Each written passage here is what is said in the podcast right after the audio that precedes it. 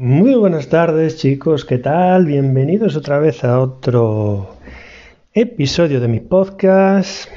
Mira, en el día de hoy os quería, bueno, lo primero, mm, espero que estéis bien, porque bueno, mm, hoy es un día un poquito distinto porque, bueno, hoy es día 16 de marzo y estamos aquí en España con todos confinados en casa, ¿no? O teóricamente tendríamos todos confinados en casa. Como sabéis, pues bueno, el coronavirus está haciendo de las suyas y pues bueno, espero que lo estéis llevando todo lo, bien que se pueda estar estando en casa, ¿no? Entonces, mirar, a, raíz de que el sábado se decretó este estado y de que hubo una polémica muy grande, muy grande, pues con, con el tema de las peluquerías, de que si abrían o no abrían, eh, yo pensando un poco, pues bueno, mm, siempre en el sentido de, aportar un poquito de, de lo que más pueda, ¿no? En este caso. Pues he pensado que voy a hacer una. Voy a empezar a hacer una, una miniserie de, de. de podcast, en este caso de episodios, dedicados pues a vosotros, a, a los que me estáis escuchando, que tenéis un, un, negocio, sobre todo, bueno, pues un centro de estética o una peluquería, ¿no? Porque, bueno, yo soy consultor de negocios, entonces sé, sé de algo. Entonces, bueno, mmm, como os decía, voy a empezar a hacer, bueno, una serie de vídeos. En principio esta serie van a ser de 10 y, bueno, en función un poco de, de que esto se extienda o no, pues lo alargaré o no, ¿no? Pero, bueno, es, todo lo que sea echar una mano y y si podéis aplicar todas estas técnicas cuando, bueno, podéis aplicarlas ahora mismo si queréis, o ir eh, interiorizándolas, ¿no? Pero si no, pues, pues, bueno, que os puedan servir lo máximo posible.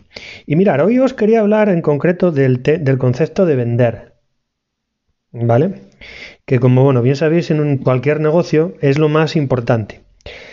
Es una obviedad, pero muchas veces se nos, en el día a día se nos olvida.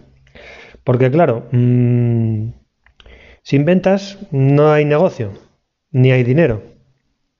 Sin ventas, en definitiva, no hay nada, ¿no? Y aunque, pues bueno, en el negocio que, estés, en el rubro que estés, tengas muchas habilidades, en este caso, pues que seas un gran peluquero o que seas una, una esteticista bárbara, pues aunque tengas esas habilidades y no entra nadie y no hay caja, vamos por mal asunto. Entonces la idea de todos estos episodios es un poco ayudarte a incrementar esas ventas, pero sin trabajar más. O sea que el ticket medio, que el cliente, que tu cliente que entre en, tu centro, en tu negocio, que, tu, que ese ticket medio se incremente, ¿no? Y lo primero que tenemos que tener en cuenta es que con, con el tema de la palabra venta tenemos como una especie de barrera mental. Barrera mental en el sentido de que entendemos que la venta es mala, ¿no? No sé si os ha pasado alguna vez que, bueno, en una conversación entre dos personas y, preguntas, ¿no? ¿A qué te dedicas? Eh, soy vendedor. Eh, parece que como se... No sé, hay una traba ahí mental, ¿no? Entonces, mirad, hay que desechar la idea de que la, venta es mala. La venta es buena. Es todo lo contrario. La, venta es lo que trae dinero a, a, tu negocio, es lo que paga tu hipoteca, es lo que le da de comer a tus empleados, es lo que le pone el calzado a tus hijos.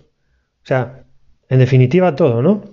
Lo que pasa es que, claro, tenemos esas barreras que nos da miedo a esa palabra, tenemos una serie de bloqueos mentales.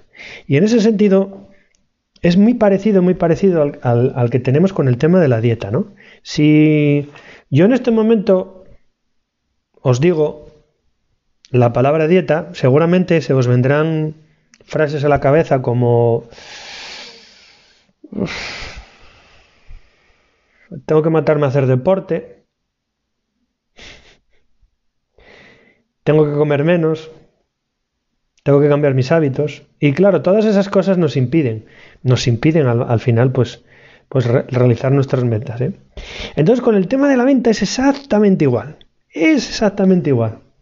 Yo en mi trabajo me he percatado de que, bueno, hay una serie de cosas como los pensamientos típicos, ¿no? De que no sirvo para esto, es que estoy engañando al cliente, que es difícil, o que no soy la persona adecuada para hacer este tipo de ventas, ¿no? Y ese es el primer error.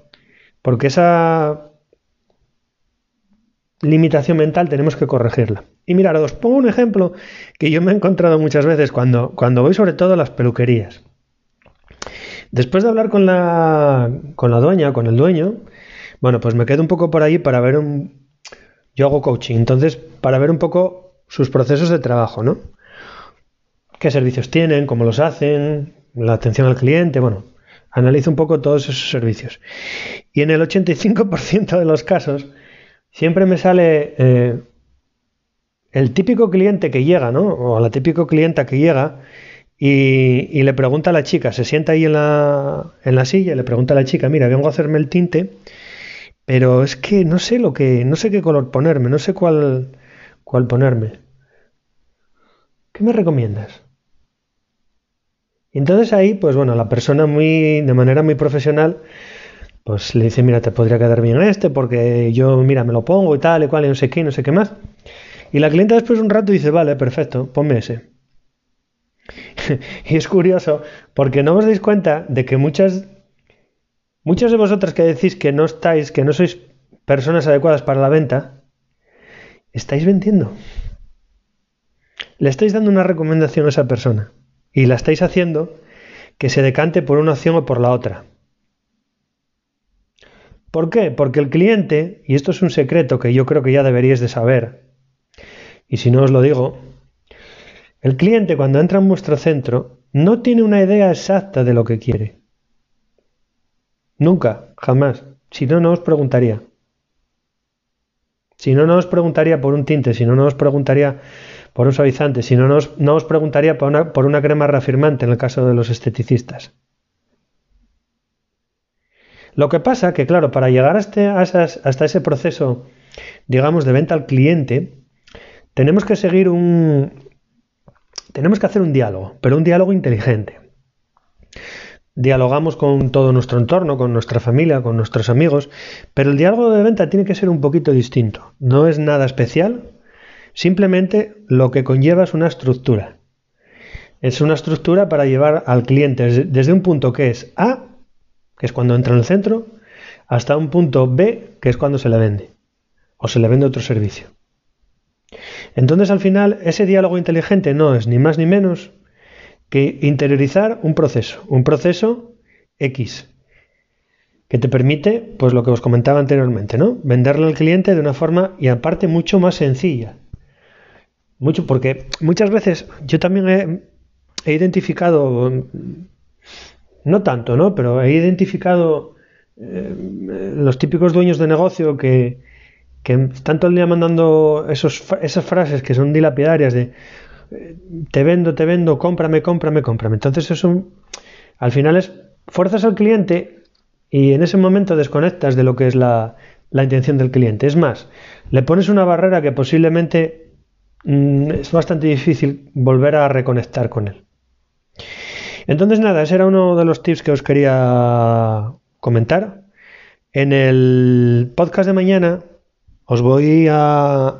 Bueno, pues os voy a comentar cómo se puede, desde que el cliente entra hasta que el cliente sale, cómo, cómo hacer que la venta sea mucho más llevadera. Lo dicho, espero que estéis pasando un buen día y nos vemos mañana en el siguiente audio. Adiós y hasta luego.